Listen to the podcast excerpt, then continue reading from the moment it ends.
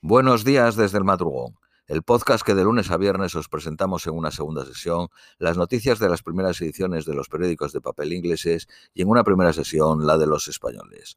Vamos con las de hoy martes 27 de septiembre a las 9.35 de la mañana en Reino Unido. Periódico de Guardian. La crisis de la libra se profundiza mientras la estrategia de, de Listras se descifra cae al nivel más bajo respecto al dólar al descartar el Banco de Inglaterra una subida de emergencia de los tipos de interés.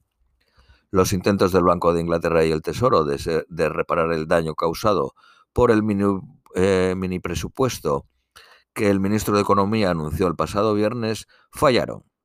El Banco de, Inglaterra dijo que intenta esperar hasta eh, noviembre antes de responder a la reciente turbulencia.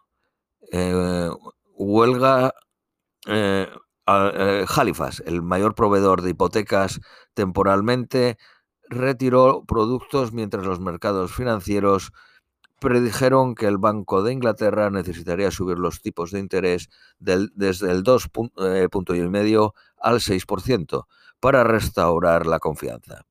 El Banco de Inglaterra subió los tipos de interés medio punto a 2.25 décimas el día anterior a la presentación del mini presupuesto. En su declaración, el ministro de Economía dijo que la evaluación de la Oficina de Responsabilidad Presupuestaria acompañará su plan fiscal el 23 de noviembre y un presupuesto la próxima semana.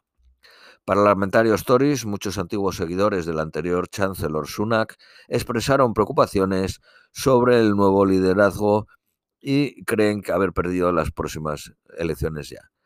Los prestamistas están luchando por fijar el precio de sus productos después de que la libra cayese.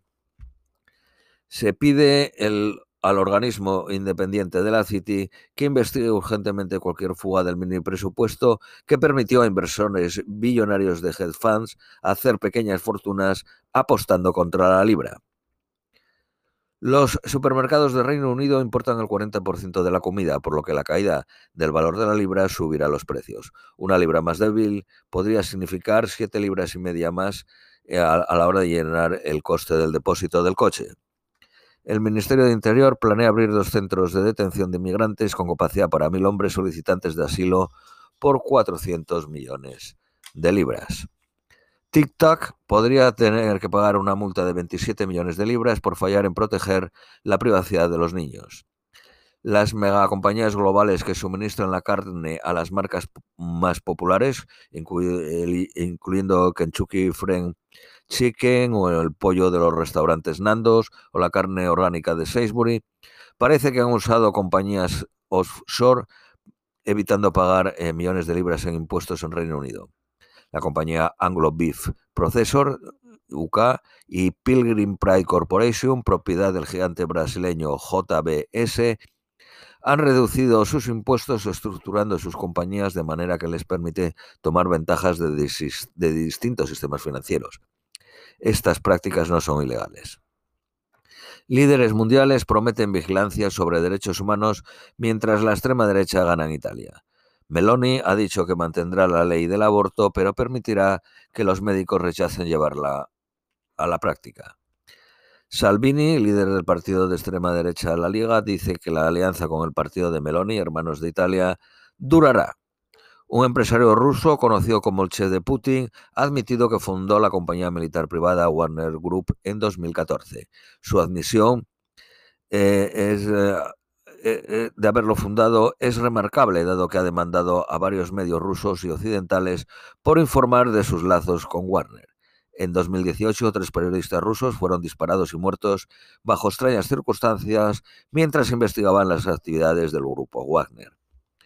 Un oficial ruso de reclutamiento ha sido disparado por un hombre y sus amigos en protesta por el anuncio de movilización de ir a la guerra. Rusos ricos huyen del servicio militar en jets privados mientras se cierra la salida.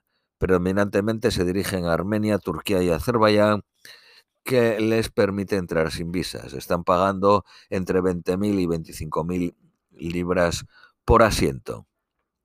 Al menos 41 muertos en protestas de Irán y más de 1.200 detenidos por la muerte de una mujer de 22 años en comisaría por la policía moral. El tifón Noru deja un reguero de destrucción en las provincias del norte de Filipinas con al menos ocho muertos. La policía española ha arrestado 12 personas en, la, en un laboratorio de cocaína cerca de Madrid y que tenía la capacidad de producir 120 kilos a la semana. La OCDE predice un crecimiento de 3,21 para China este año, el más bajo desde los años 70. El crecimiento del Reino Unido para 2023 será plano. Los jefes de las mayores eh, telecoms de Europa, incluyendo BT, Vodafone y Deutsche Telekom, han pedido que compañías eh, tecnológicas como Netflix, Amazon o Google paguen o YouTube paguen algunos de los costes producidos por el streaming y el boom de Internet. Las telecos europeas gastan 50.000 millones de euros anuales en construir y mantener la banda 5G. Periódico Daily Telegraph. Una, una, gaviota encontrada en una isla de Escocia de 45 años es la más vieja registrada en Reino Unido. Un turista de 39 años fue muerto por un ataque de un gran tiburón blanco en el resort de Easter Cape, en Sudáfrica.